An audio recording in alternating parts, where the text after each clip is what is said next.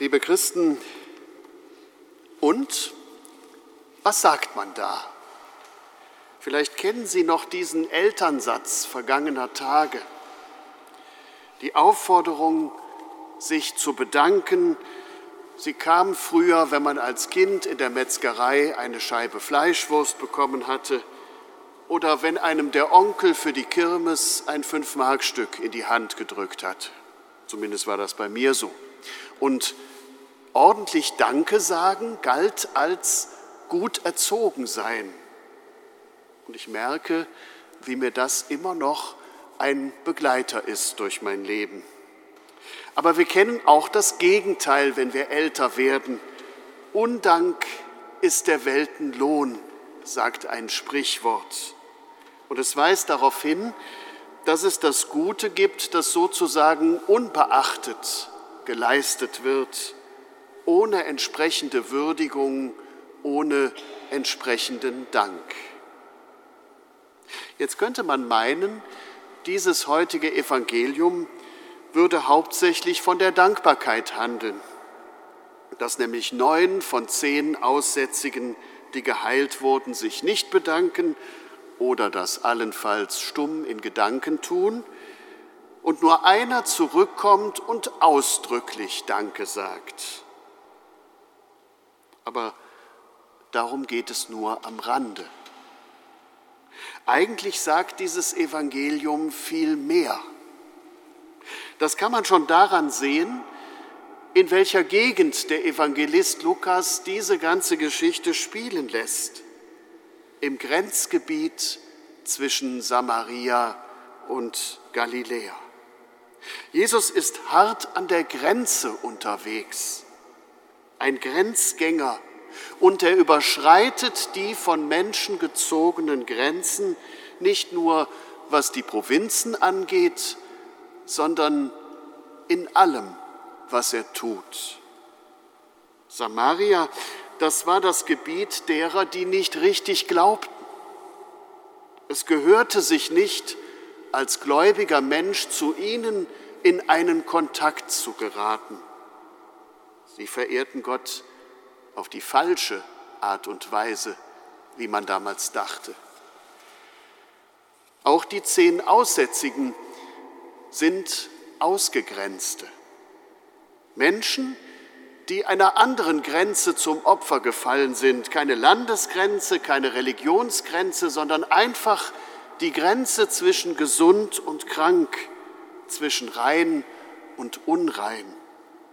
Und diese Menschen haben lernen müssen, abhängig zu sein vom Urteil anderer.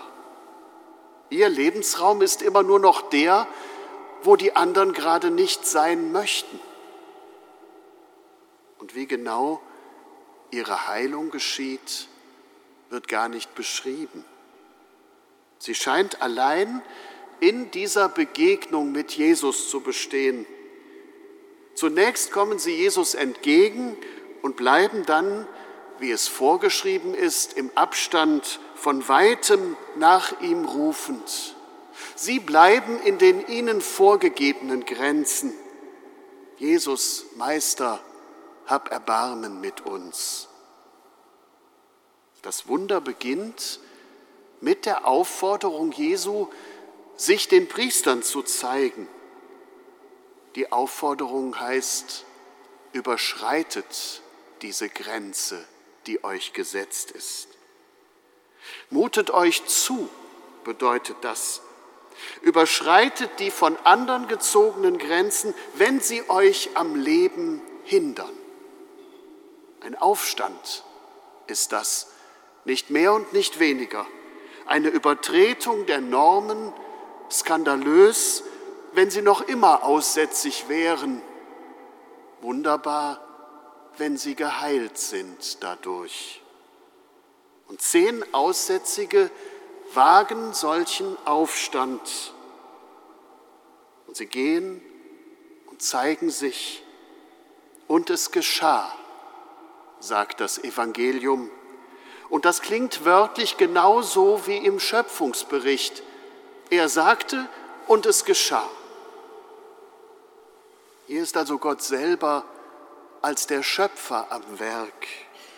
Hier schafft Gott selber Leben erneut. Die Aussätzigen werden rein. Die Tempelpriester integrieren sie zurück in die geregelte Normalität des Lebens aller.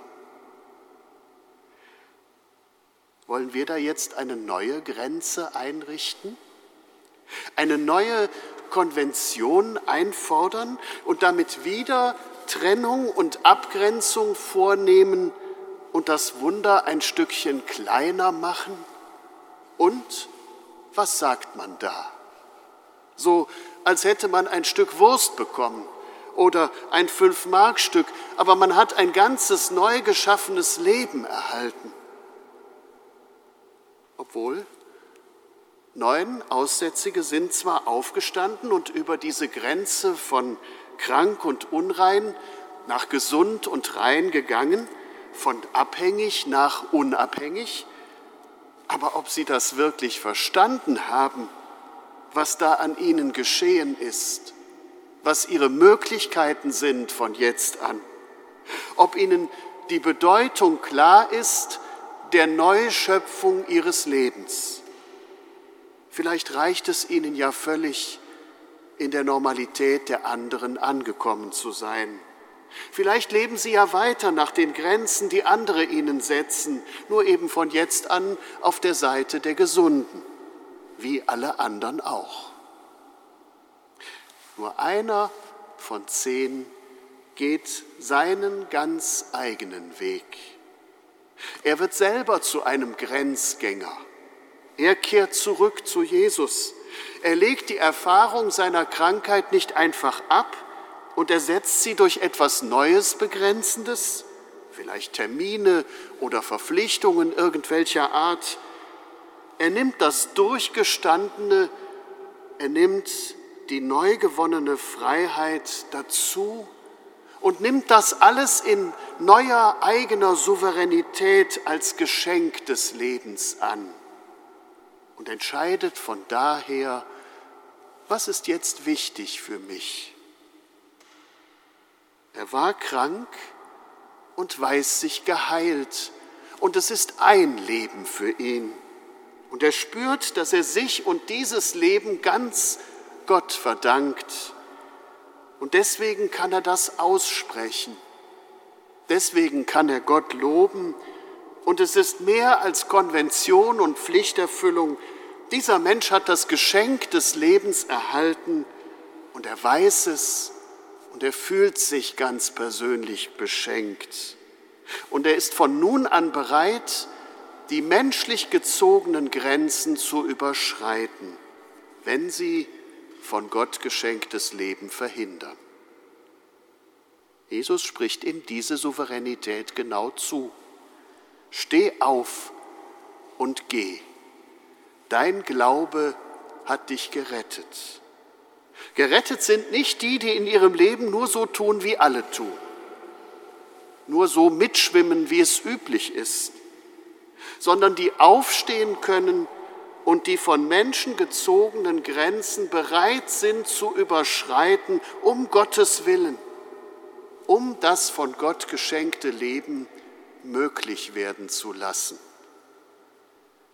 In der Geschichte der Christen hat die Dankbarkeit von Anfang an eine große Bedeutung. Eucharistie feiern Dank sagen für das Geschenk der Gegenwart Gottes im eigenen Leben in der Person des Jesus Christus, unabhängig davon, ob es gerade gut läuft oder nicht so gut. Einfach deswegen, weil man spürt, was mich ausmacht, was mir gegeben ist, ist nicht selbstverständlich. Es ist nicht selbstverständlich, dass Leben ist und Liebe und dass Gott sich zuwendet. Und so kam der Geschichte der Christen aus dem Danksagen der Mut zustande, sich selber als Grenzgänger zu begreifen, sich nicht bloß Regeln zu unterwerfen oder Gesetzen, nicht einfach nur zuzustimmen, all diesen menschlich bezogenen Begrenzungen von Gut und Böse, von Arm und Reich, von gesund und krank und wie sie alle heißen, sondern das Geschenk des Lebens von Gott her zum Maßstab zu machen für das eigene Handeln und sich zuzuwenden denen auf der anderen Seite der Grenze, den Sündern, den Armen, den Kranken, den Ausgegrenzten. So einfach ist das und doch so schwer. Solcher Glaube aber rettet. Amen.